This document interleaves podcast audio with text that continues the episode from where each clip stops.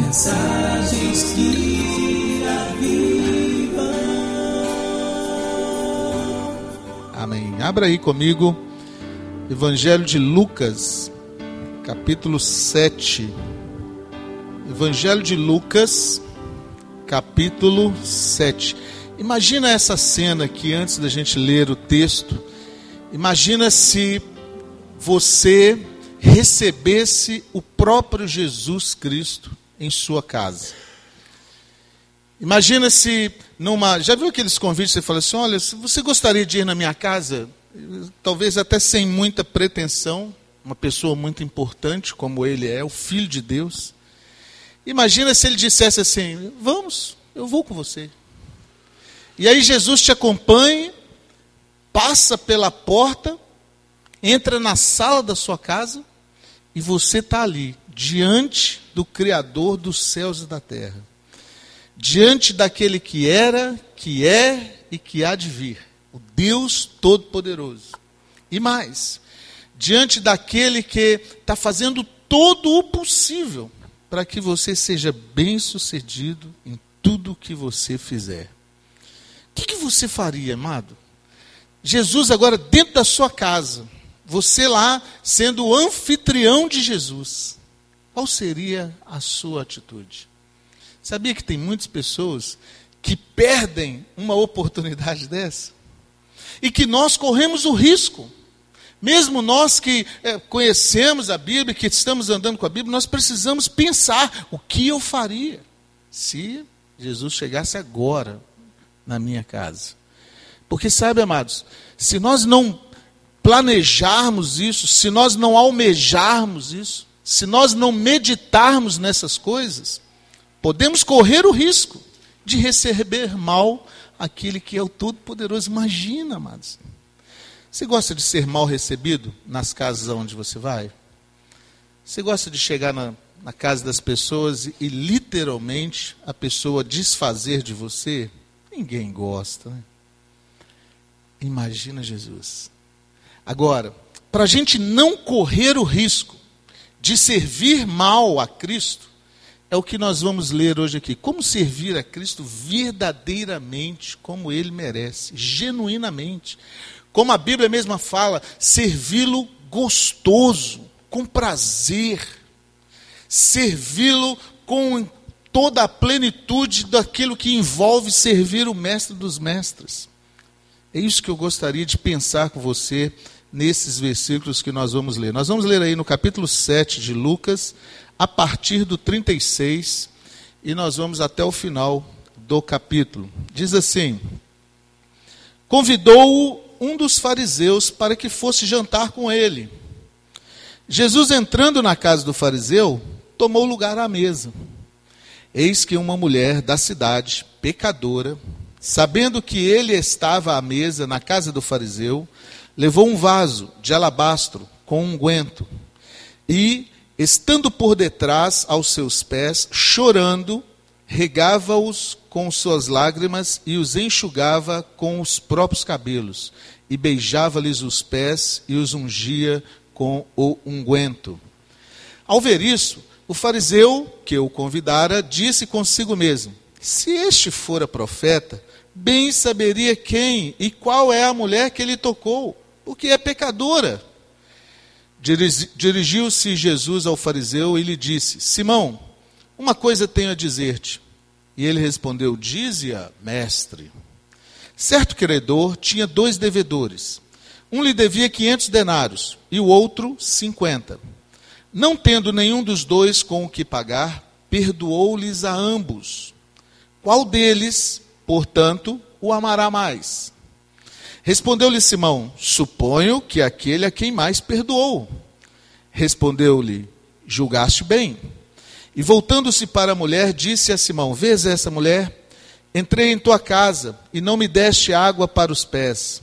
Esta, porém, regou os meus pés com lágrimas e os enxugou com seus cabelos. Não me destes ósculo. Ela, entretanto, desde que entrei, não cessa de beijar meus pés. Não me ungiste a cabeça com óleo, mas esta, com bálsamo, ungiu os meus pés. Por isto te digo: perdoado-lhes estão seus muitos pecados, porque ela muito amou. Mas aquela, aquele a quem pouco se perdoa, pouco ama. Então disse à mulher: Perdoados são os teus pecados. Os que estavam com ele à mesa começaram a dizer entre si: Quem é este que até perdoa pecados? Mas Jesus lhes disse: Não, Jesus disse à mulher: A tua fé te salvou. Vai em paz. Que oportunidade esse homem teve, amados. Eu não tenho dúvida de que todos nós que estamos aqui estamos diante dessa oportunidade. Se você veio aqui hoje, é porque você tem interesse de receber Jesus na sua casa. Bem provável você já até o recebeu. Muitos aqui, eu conheço a história, não conheço todos, mas muitos já receberam Cristo. Porque nossa vida é a nossa casa, é o templo do Espírito de Deus, a Bíblia diz. E bem provável você já tem recebido Jesus na sua casa, na sua, no, no templo da sua vida, que é Jesus, que é o Espírito Santo. Agora, imagina com Jesus dentro da sua casa, no interior da sua intimidade, e ser mal recebido.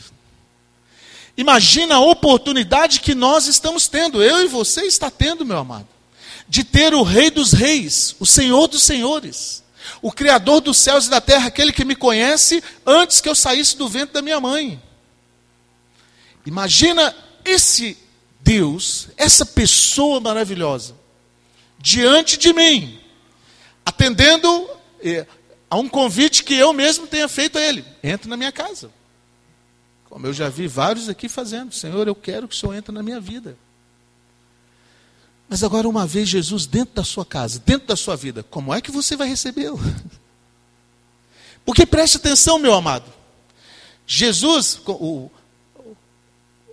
irmão Arthur mesmo citou um versículo aqui na hora, falou assim: de maneira nenhuma é lançado fora aqueles contritos do coração.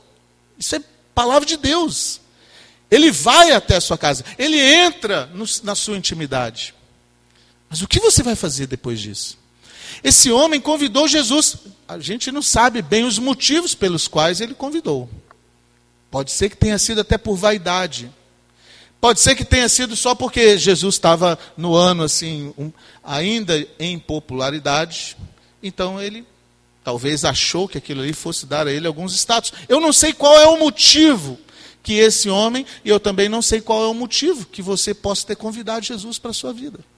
Mas a verdade é, uma vez Jesus dentro do nosso coração, dentro da nossa intimidade, nós estamos diante da maior oportunidade que o mundo já conheceu, amados. Emanuel, o Deus conosco. Aleluia. Glória a Deus. O Deus todo-poderoso encarnou-se, tomou a forma humana e na figura humana ele veio até nós, cheio de graça e de verdade. Agora, tendo sido convidado a entrar na nossa casa, na nossa intimidade, ele entra, e a Bíblia fala, ele logo se assenta. Ele chega como alguém que quer realmente estar na sua casa, estar com você. Não sei se você sabe, amados, mas Jesus tem prazer em estar conosco. Tem prazer. Para Ele, uma alma, qualquer um de nós aqui, vale mais do que o mundo inteiro. Aleluia. Louvado seja o nome dEle. Ele não chega na nossa casa assim como alguém que está apressado. Fala logo que você quer ir, porque eu tenho muita gente para visitar. Já viu aquelas visitas? Olha, eu vim, mas você sabe, né? Sou uma pessoa muito ocupada, eu já tenho que ir embora logo. Não. Jesus chegou e se assentou à mesa zeloso, cuidadoso, atencioso, ouvidos preparados para ouvir o que ele tinha a dizer. Deus está nos escutando agora, neste exato momento, está sondando o nosso coração. Ele sabe exatamente o que passa dentro do seu coração. É muito triste perder uma oportunidade dessa, tendo Jesus na nossa intimidade e simplesmente tratá-lo mal. Se fosse um estranho, se fosse uma pessoa que já seria ruim. Mas Jesus, amados, o Filho de Deus, Se fosse um inimigo, se fosse uma pessoa que quisesse o seu mal, já seria ruim. A Bíblia fala para até esse nós tratarmos bem. Mas Jesus nunca fez absolutamente nada que fosse colocado em dúvida se seria para o meu bem ou não. Todas as atitudes dele para comigo são boas e são eternas. Agora ele dentro da minha casa, assentado à minha mesa, esperando o que eu tenho para dizer, e é mal recebido. Como é que nós podemos fazer para servir a Cristo verdadeiramente, com gosto? Servir a Cristo com é, entusiasmo. Crente não pode perder nunca aquele brilho nos olhos de esperança, de vigor, de felicidade. Paulo chegou a dizer: o que é que vai nos separar do amor de Cristo? Porque eu bem certo estou que nem altura, nem profundidade, nem coisa nenhuma deste mundo, nem do porvir pode nos separar do amor de Cristo, amados. No momento em que nós perdemos esse brilho nos olhos, essa vontade de estar com Cristo, essa certeza de que Ele está conosco, então estamos mortos espiritualmente, estamos perdendo uma grande oportunidade. Você sente isso? Você almeja isso? Você anela isso? Você vive por causa disso? É, é assim que o crente tem que viver. Como se estivesse recebendo Cristo, que é o que nós estamos fazendo. Ele mora no nosso coração. Assentado na nossa sala, na nossa intimidade, conhecendo as nossas dificuldades e fazendo todo o possível para nos ajudar. Como servir a esse Cristo? Verdadeiramente como ele merece. A primeira coisa que nós precisamos fazer é acabar com as dúvidas sobre quem é Jesus. Se você tem alguma dúvida, talvez haja alguém aqui que tenha convidado Cristo para dentro da sua intimidade. Mas depois ficou pensando assim: será que ele é mesmo o Filho de Deus? Será que Jesus é isso tudo mesmo que andaram dizendo? Se você pensa desse jeito, ou se pelo menos essa possibilidade paira na sua cabeça, temos que acabar com isso hoje, em nome de Jesus. Porque Hebreus 11, 6 fala assim: sem fé é impossível agradar a Deus. Se você não tiver fé, se você não reconhecer quem Cristo verdadeiramente é, você não vai servi-lo como ele merece ser servido. Você vai fazer desfeita. Se você não identificar quem é que está querendo entrar na sua intimidade, se Cristo para você for só mais um personagem da história ou só mais uma opção religiosa, está errado. O problema deste homem aqui é que ele duvidava de quem Cristo é. Olha comigo de novo aí o verso 39. Olha. Ao ver isto, ao ver que a mulher chegou atrás de Jesus e começou a tocar Jesus, o fariseu que o convidara disse consigo mesmo: se este fora profeta, você tem dúvida, amado, que Jesus é o profeta enviado de Deus para a sua vida? Você tem dúvida de que ele conhece você antes que você saísse do ventre da sua mãe e que ele tem todo o tempo, todos os minutos, todos os segundos da sua vida ansiado por estar em relacionamento com você? Deus está fazendo todo o possível para nos chamar a nossa atenção. Deus está fazendo todo o possível para que nós possamos olhar para Ele e possamos reconhecê-lo que Ele é Deus, meu amado. Se você for honesto nisso que eu vou te falar, você há de reconhecer que desde a sua infância, Deus está investindo na sua vida. Você é o que é hoje, por causa da graça e da misericórdia de Deus. Amados. E você não é o que você poderia ser, porque Deus tem estado conosco, amado. Ele tem nos protegido, Ele tem nos livrado, Ele tem feito grandes coisas por nós. Como o salmista mesmo diz: Não fosse o Senhor que estiver ao nosso lado, ora diga Israel. Não fosse o Senhor que estivesse pelejando por nós, quem seria nós? Cada um de nós, amados. Mas sabe o que acontece aqui? O fariseu, ele começou a duvidar. Na hora que ele viu a mulher, um ato estranho, não resta dúvida. A própria Bíblia identifica a mulher como uma mulher conhecida na cidade, pecadora. Mas sabe de uma coisa? Ele colocou em xeque, ele colocou em dúvida o caráter de Cristo. Isso nós não podemos fazer. Se você quer receber Cristo gostoso na sua casa, se você quer realmente, verdadeiramente servir a Cristo como ele merece, você precisa acabar com todas as dúvidas. Chega um momento na nossa vida, amados. Eu espero que isso aconteça com você o mais rápido, se ainda não aconteceu que nós precisamos fazer como Josué. Josué estava diante de um, uma batalha muito grande, estava uh, conquistando a terra, estava tudo indo muito bem, todas as coisas caminhando perfeitamente. Ele era o líder. Só que ele olhava à sua volta, o líder do povo de Deus. Ele olhava à sua volta e via que tinha muitas pessoas que não estavam servindo a Cristo como deveria bem parecido com a nossa geração, queridos. E Josué então dá um brado no meio daquela geração. Josué fala assim: hoje nós vamos tomar uma decisão aqui. Hoje você vai escolher a quem você quer servir, se aos deuses dos seus pais, se aos deuses dos países que estão à nossa volta. Eu e a minha casa serviremos ao Senhor. Aleluia. Você já fez isso? para servir a Cristo gostosamente. Nós precisamos fazer isso, amados. Nós precisamos abandonar, literalmente, todos os outros deuses. Ah, não, pastor, mas eu não tenho deuses, eu não tenho. Tudo aquilo que a gente coloca entre nós e Deus é um Deus. Seja o que for. Para servir Cristo verdadeiramente como ele merece ser servido, eu tenho que destituir todas as outras entidades, todas as outras potestades, todos os outros poderes entre eu e Deus, seja ele quem for. Pessoas, ideias, vaidade, cargo social, o que quer que seja. Dificuldades. Porque eu vou dizer uma coisa para você, amados é espantoso como que pessoas perdem a oportunidade de servir a Cristo por coisas tão, tão pequenas. Coisas assim que a gente olha e fala assim: como que essa pessoa foi escolher isso? Só que ver o dos outros é fácil, mas eu preciso olhar para dentro de mim. Enxergar como esse fariseu enxergou, essa mulher é pecadora, será que ele não viu isso? Mas ele estava deixando de olhar para dentro dele. Olhar para os outros é muito fácil. O fariseu tirou 10. Mas isso não faz que eu receba, com que eu receba Cristo muito bem.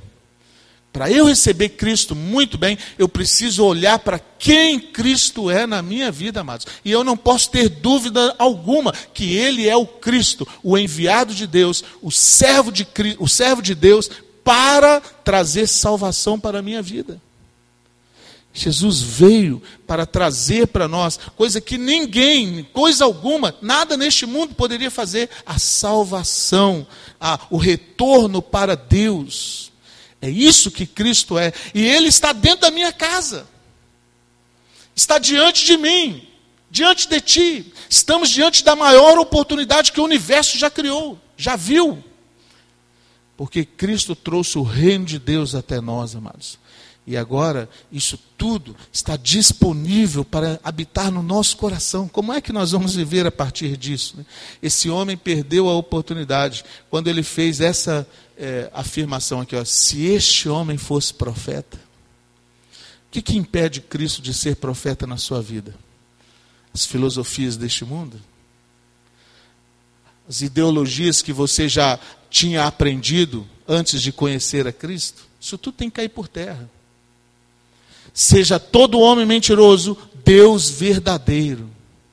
E sabe, amados, se de repente tem algumas ideias, ou tem alguns parâmetros, ou tem que coloca em dúvida o caráter de Cristo na sua vida.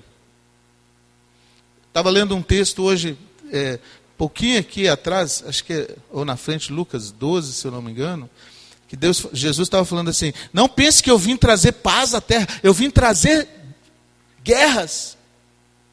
Eu vim fazer divisões.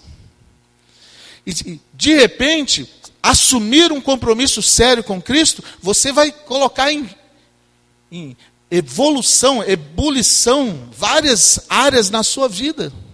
Talvez o seu trabalho vai mexer muitas coisas, talvez o seu convívio familiar vai mexer muitas coisas, talvez as suas rodinhas de amigos vão mexer muitas coisas. Mas lembre-se, se Cristo não for o profeta de Deus na sua vida, você não vai servi-lo como ele merece ser servido. Se Cristo para você for só mais uma opção, ah, não, a segunda, a sexta eu sou uma pessoa, sábado e domingo eu estou na igreja. Isso não funciona, amados. Não, na igreja, agora nos meus negócios, isso não funciona, querido. Não existe essa possibilidade. Não, na minha área conjugal, tudo bem, tudo certo. Agora, como eu devo fazer aqui com as minhas finanças? Isso aqui, não posso ter reservas. O problema desse fariseu aqui é que ele colocou reservas. Falou assim: não, Cristo pode vir, tudo bem, é um personagem da história, eu reconheço isso, mas profeta não. Sabe o que é profeta? Reconhecer um profeta na sua vida é você saber de que Deus tem todo interesse em falar com você. E isso é Cristo que traz até nós, amados. Cristo é a revelação de Deus para mim e para você. Se você quer realmente servir a Cristo, então acabe com qualquer dúvida. Como é que a gente faz para acabar com dúvidas, amados? Precisamos da Bíblia. Pessoas que têm dúvidas quanto ao texto da Bíblia, essas são as que mais precisam ler a Bíblia. Você tem que ler. E sabe de uma coisa? Evite comentários bíblicos. Eu leio comentário bíblico depois que eu já é, tiro todas as conclusões da própria Bíblia. A Bíblia é o melhor comentário da Bíblia. Não porque o, o, teólogo fulano de tal interpreta esse texto desse jeito, mas como que a Bíblia interpreta esse texto? Leia a Bíblia, meu amado. Não tenha preguiça, não. O problema desse fariseu aqui é que ele conhecia todas as interpretações dos teólogos da época. Mas ele começou a duvidar do caráter de Cristo. E aqui nós temos explicitado o caráter de Cristo na Bíblia. Então, se você quer acabar com as dúvidas, leia a Bíblia. E não lê pouco, não, lê bastante. Peça ajuda, pega um caderninho, vai fazendo anotações. Tinta fraca é melhor do que mente forte. Leia e faça os seus resumos os seus comentários, coloque datas e vai para frente, e vai lendo e vai anotando. Versos como que chamam a sua, a sua atenção, tem, tem hora que a gente vai lendo a Bíblia e de repente um verso pula para fora. Pega esse verso e escreva várias vezes, enche várias folhas com ele, para isso entrar na sua mente. Aí vai dissipando todas as dúvidas. É assim que a gente acaba com as dúvidas quanto à palavra de Deus. Se tiver alguma dificuldade, eu confesso para você, amados, eu tenho 27 anos que eu leio a Bíblia. Alguns textos eu ainda não compreendi. Isso eu tem algumas coisas que são alegóricas e são difíceis. Mas eu não tenho nenhum texto, nenhum texto que eu possa dizer, não, isso aqui não é bem assim. Quando a Bíblia fala que um peixe grande engoliu Jonas, eu creio. Peixe grande engoliu Jonas, como está escrito. Depois de três dias, um peixe grande colocou Jonas para fora? Colocou Jonas para fora. E sabe de uma coisa, meu amado? Não dependia do peixe, não dependia de Jonas, não dependia do mar, dependia daquele a quem estava é, sob uh, Jonas que estava impulsionando Jonas para fazer alguma coisa. E é a mesma coisa se você brincar um peixe grande, como você também. Qualquer dúvida que você tiver quanto à palavra de Deus, anote e vai, vai buscando a própria Bíblia.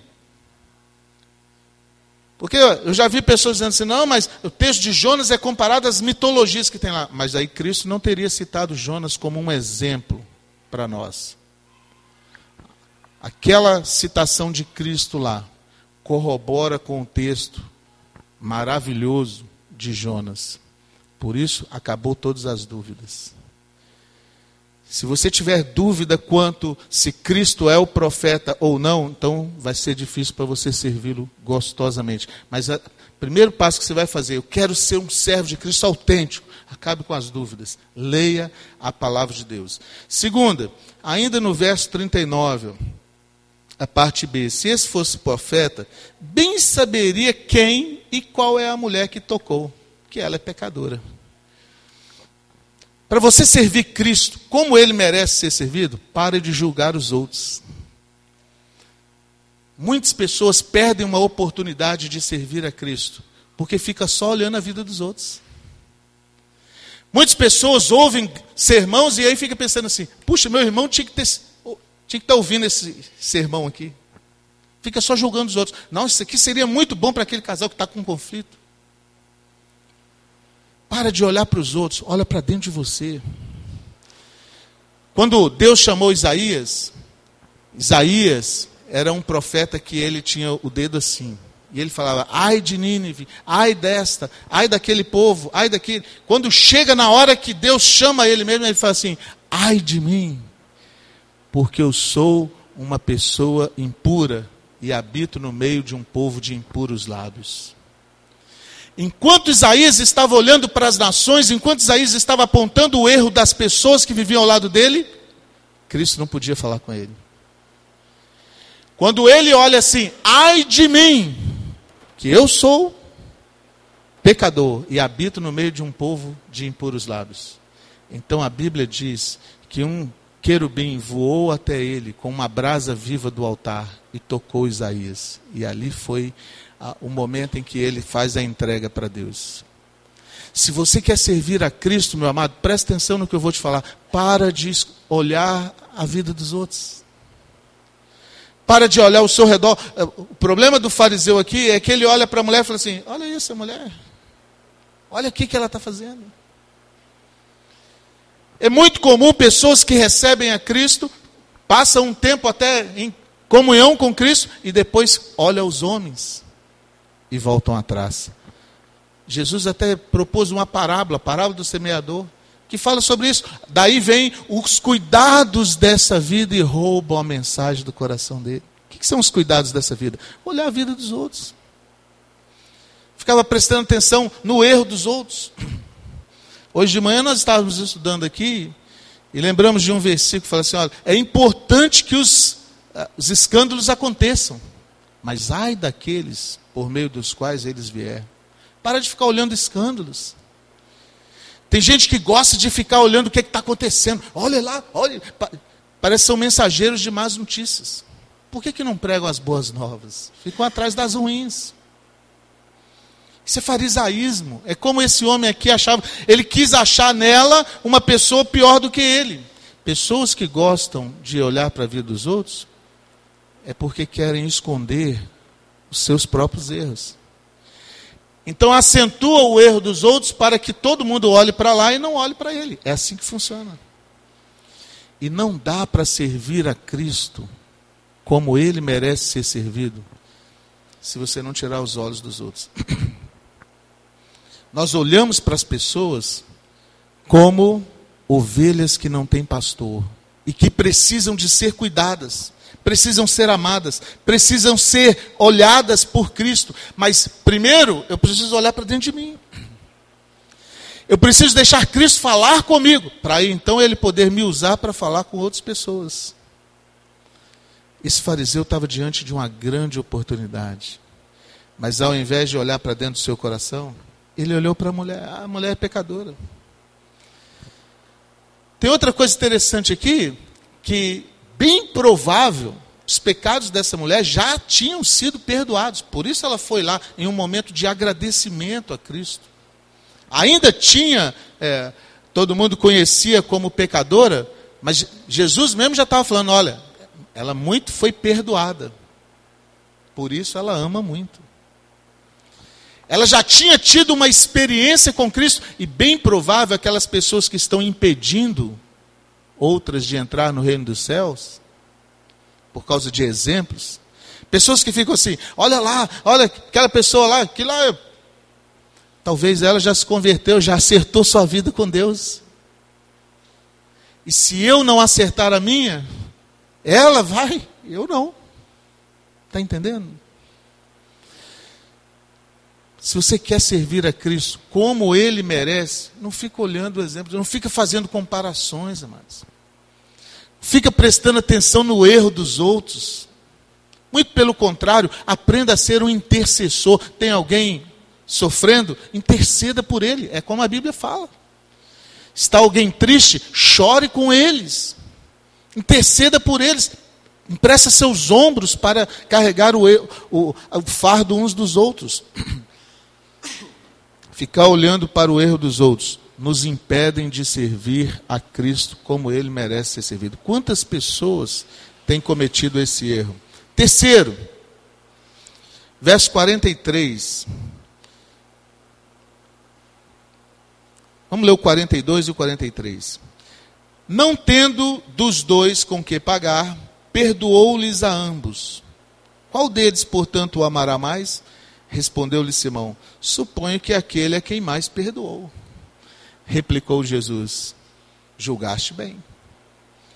Vamos imaginar a cena. Tem aquela coisa acontecendo,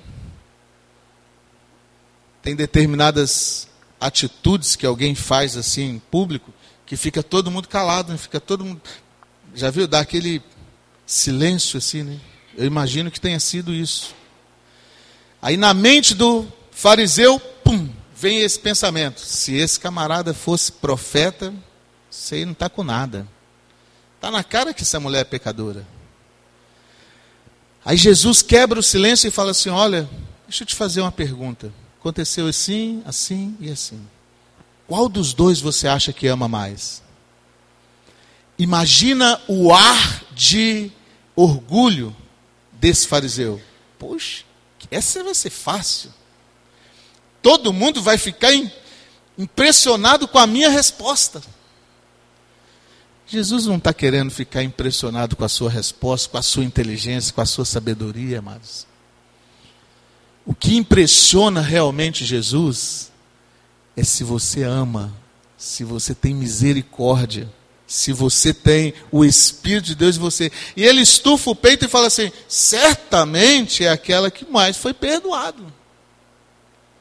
Aí Jesus olha e fala assim: rapaz, você entende bem as coisas, hein? Como é que você não sabe discernir o que é está acontecendo aqui? E Jesus fala para ele assim: olha, certamente você julgou bem. Quem mais é perdoado, mais ama. E se você quer servir a Cristo como ele merece ser servido, você tem que ser mais perdoado. Quanto mais perdoado você for, mais autêntico você vai ser como servo de Cristo. Aquele que é pouco perdoado, pouco ama, pouco serve a Cristo. Nós vemos muitos escândalos aí em pessoas que carregam o nome de Cristo porque são pouco perdoados. Espera aí, pastor, mas como sabe como que é mais perdoado ou menos perdoado? Não existe pecado pequeno ou pecado grande. Pecado é pecado. Um pecado nos afasta de Deus, amados. Então não é que a pessoa foi oh, um terror para a sociedade, o outro foi cometeu só um pecadinho da mentira. Então aquele lá vai amar mais do que esse aqui. Não é isso que Jesus está falando. Ser mais perdoado é ter mais consciência do que o pecado causou na minha vida e na vida de Cristo. É isso que é ser mais perdoado. Não é a quantidade de pecado que eu tenho que cometer para eu amar mais. Isso Paulo nos explica em, em, Coríntios, que ele fala assim, em Romanos, que ele fala assim: que, direi, que diremos, pois? Pecaremos mais para que a graça de Deus seja maior ainda? Absolutamente não. Quem ama mais é o que foi mais perdoado. Mas mais perdoado não quer dizer que é porque eu pequei muito, então muitos pecados meus foram perdoados. Porque um pecado já me afastava de Cristo, de Deus. Mais perdoado é quando a pessoa tem mais consciência do que o pecado fez separando ela de Deus. Você já teve essa consciência? Quem não tem a consciência de quanto Cristo nos perdoou, serve a Cristo indevidamente. Quem tem consciência do que o pecado causou, nos separando de Deus, no pecado que levou Cristo para a cruz, quanto mais eu tenho essa consciência, mais eu vou servir a Cristo como ele merece ser servido. Não é a quantidade de pecado que faz o tamanho do perdão, é a quantidade de consciência do pecado que faz a quantidade de perdão. Quanto Cristo pode te perdoar? O quanto que você confessar. Se você recebeu a Cristo, mas entregou só parte da sua vida, Ele só pode te perdoar até ali. Se ainda tem quartos escuros, se ainda tem cômodos lá que só você tem a chave, você tem pouca consciência de perdão. Mas aquele que escancara o coração, aquele que rasga as suas vestes, aquele que abaixa as guardas e deixa Cristo entrar por inteiro na sua vida, esse tem mais consciência de perdão. E ele vai servir a Cristo com mais originalidade. Você já fez isso? Muito triste receber Cristo dentro da nossa casa e não abrir totalmente o coração para Ele. Muito triste. Muito triste ter Cristo dentro do nosso coração e estar tá pensando mal quanto a Ele. Mas por que está pensando mal? Porque ainda não confessou tudo. Se você já recebeu Cristo na sua vida, amados, abra o seu coração. Deixa ele ir lá, aonde de repente você fica pensando, oh, mas se eu fizer isso, o que, que vai acontecer? É lá que você tem que entregar. Se não tiver essa consciência de perdão, vai fazer como esse fariseu aqui. Jesus chegou e fala para o fariseu, falou assim, olha, eu cheguei aqui, você não me deu água para os pés.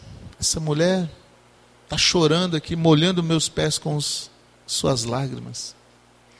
Era dever do anfitrião lavar os pés do visitante. Isso era honra. Você tem lavado os pés de Cristo, amados? Você tem recebido Ele como Ele merece ser recebido?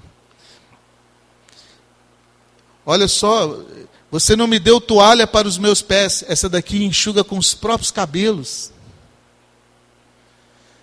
Você tem tratado Cristo como ele merece ser tratado? Ou você tem deixado cômodos escondidos lá, portas trancadas? Quem mais tem consciência de pe perdão, mais ama. Você já entendeu tudo que está envolvido na sua salvação? Lembra-se que o segundo ponto aqui é não ficar olhando para a vida dos outros. Então não adianta falar assim, puxa, Caluan foi muito mais pecador do que eu. Ah, eu estou muito melhor do que ele. Ou minha vida foi muito pior do que a Caluan, então eu estou muito mais forte. Não é isso que me aproxima ou me afasta de Deus, amados. É a consciência que eu tenho. Um pecado pode ser uma mentirinha desse tamanhozinho. Crucifica o Filho de Deus de novo e o expõe à vergonha. Você tem essa consciência? Quem não tem consciência do que o pecado faz, pecado faz mal para a vida do homem, isso é qualquer pecado. É por isso que você vê pessoas assim que não troca de roupa para poder fazer uma coisa doida. É por isso que domingo ele é uma pessoa, na segunda-feira ele é outra. Mas aquele que tem consciência do perdão, de tudo quanto envolveu o seu perdão, na hora que ele vai tratar com as pessoas na segunda-feira, aquela consciência está lá. Eu não preciso do presbítero, ou do diácono, ou do irmão da igreja, para me lembrar que eu tenho um compromisso com Cristo. Eu sei o que Cristo fez por mim. Você tem essa consciência? As pessoas que não têm consciência do perdão é uma coisa na igreja e outra coisa completamente quando sai fora. É uma coisa quando está, quando está com todo mundo e é uma outra coisa completamente diferente quando está sozinho. É uma coisa quando está no ambiente cristão e é uma outra completamente diferente quando está em outro ambiente. É por isso que Jesus falou: olha, quem é muito perdoado, muito ama. Quem é pouco perdoado, pouco ama. Cristo não faz acepção de pessoas. Ele não perdoa esse aqui pouco e aquele ali pouco. Mas sou eu que entrego tudo ou não. Se eu entregar pouco, ele só vai perdoar pouco. Se eu entregar tudo, ele vai perdoar tudo. Louvado seja o nome do Senhor. Se eu entregar pouco, eu vou servi-lo mal. Se eu entregar tudo, eu vou ser um servo fiel e obediente a Ele. Por causa da consciência do pecado, amados. Se você tem problema com tentações, pensamentos impuros, ou de repente hábitos antigos que estão difíceis de largar da sua vida, de você abandonar, Pensa no que está envolvido a salvação que Cristo veio trazer por nós.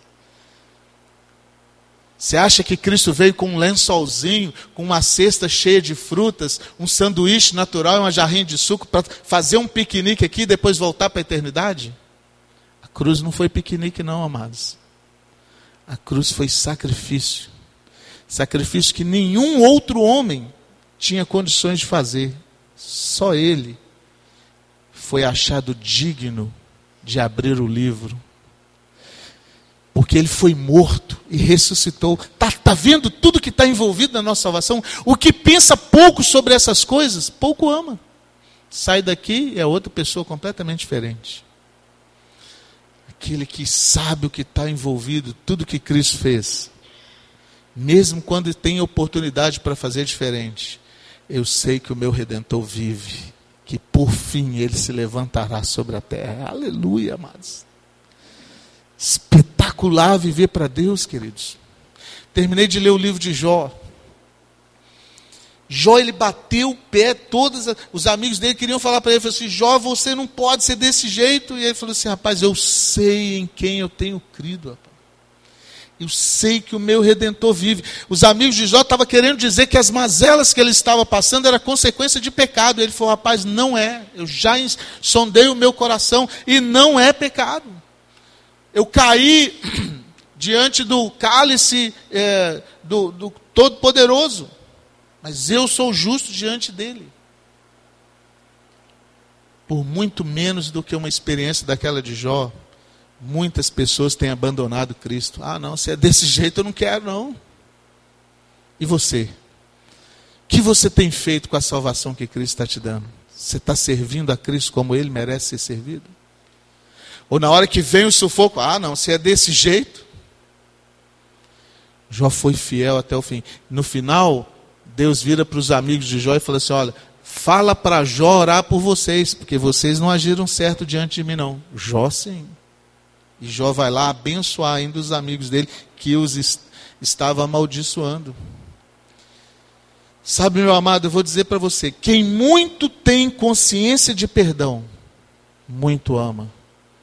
Se você entende tudo aquilo que está envolvido a salvação que Cristo veio trazer para nós, é impossível não servir a Cristo como ele merece ser servido. Impossível. Quando nós olhamos para tudo aquilo que está envolvido, é impossível não dar glória a Deus por todas as coisas. Por último, verso 49 aí. Os que estavam com ele à mesa começaram a dizer entre si: Quem é este que até perdoa pecados. Para você servir a Cristo verdadeiramente como ele merece ser servido, saiba que salvação é individual, pessoal. Quando você convida Cristo para dentro da sua casa, dentro da sua intimidade, não chama mais ninguém, não.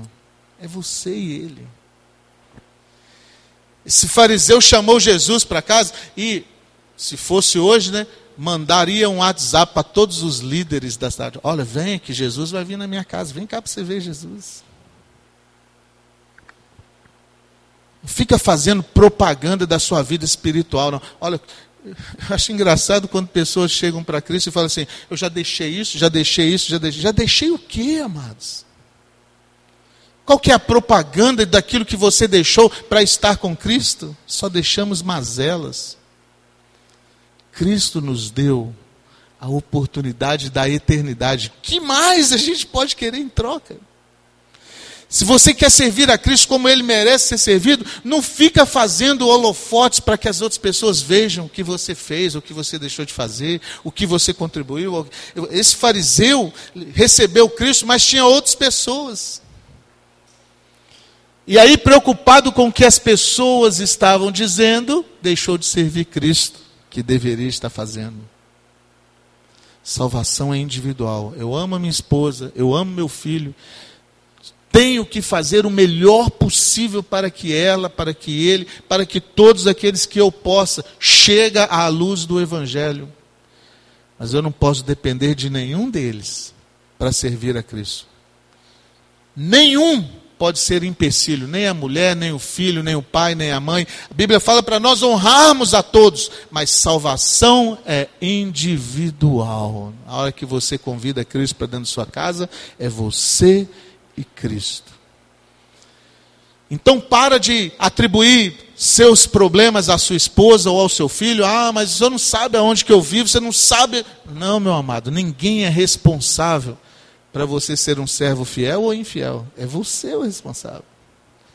Se você quiser, se você realmente convidar Cristo para a sua intimidade e for você e ele no tete a tete, então você vai ser um servo fiel, honesto. Mas não fique procurando culpados. Ah, não, não dá para servir. Eu já vi pessoas dizendo assim: é, é, no lugar onde eu vivo não dá para servir a Deus. No lugar onde eu trabalho não dá para eu ser servo de Cristo. Então tem alguma coisa errada. Você precisa tomar consciência de que salvação é individual. Jesus está na sua intimidade. É você que tem que tratar diretamente com Ele. Pare de procurar culpados. Cristo é a solução. Esse fariseu aqui deixou de servir Cristo porque a casa estava cheia. Tinha um monte de gente. Ele não sabia se ele agradava a um ou se ele agrada a outro. Tem muitas pessoas vivendo assim. Vivem de aparências. Vive mediante aquilo que as pessoas podem ou não pensar. Eu já vi pessoas convictas do Espírito de Deus, mas não se entregam por causa daquilo que os outros vão falar. Eu já vi pessoas em que Deus falou diretamente ao coração dele e ele sabia, é a palavra de Deus, mas negou que Cristo é profeta por causa de posição é, social. Se você quer servir a Cristo, como ele merece ser servido, lembre-se, é você e Deus pessoalmente. Seja honesto, seja homem, seja forte, seja corajoso. A Bíblia fala: os tímidos não herdarão o reino dos céus, porque os tímidos ficam sempre procurando culpados. Mas os corajosos, eles vão à frente e se entregam totalmente. Vamos orar, vamos ficar de pé. Feche seus olhos.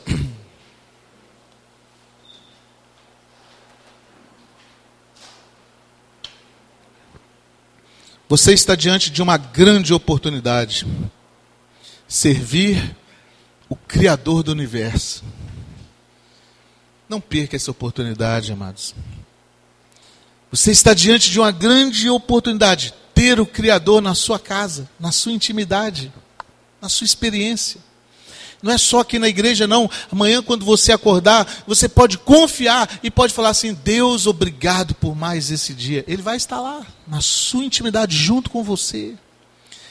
Promessa dele, ele fala assim: Eu não vou te abandonar, estarei contigo todos os dias até a consumação dos séculos. Agora você vai estar com ele?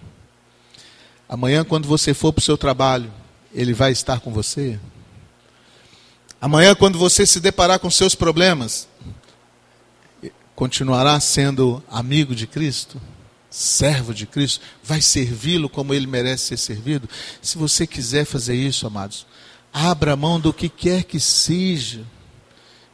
Receba Cristo realmente como ele merece. Dê valor àquilo que ele fez por você. Salvação é algo fenomenal, amados. O que, é que pode nos separar deste grande amor de Deus que está em Cristo Jesus. Se você quiser, fala aí para o Espírito de Deus, fala, Senhor, eu quero. Eu não quero servir o Senhor esmazeladamente, eu não quero servir o Senhor é, sem capricho. Eu quero que o Senhor seja bem tratado, o melhor que eu posso. Vou colocar a melhor toalha na mesa para nós assentarmos para tomar a refeição. Vou adornar a casa com o melhor que eu tenho. Vou dar as melhores taças para nós tomarmos aquele lanche gostoso. Nós vamos fazer a melhor mesa, porque estamos diante do Rei, o Rei dos Reis, o Senhor dos Senhores. Não perca isso de vista, não, amados. Não deixa nada atrapalhar a sua vida, nada. O mundo tenta fazer um monte de coisa, fazer você pensar num monte. Nada disso é importante. Só uma coisa é importante: aquele que está diante de você, dentro do seu coração, na sua intimidade, o Rei dos Reis, o Senhor dos Senhores. Vamos orar.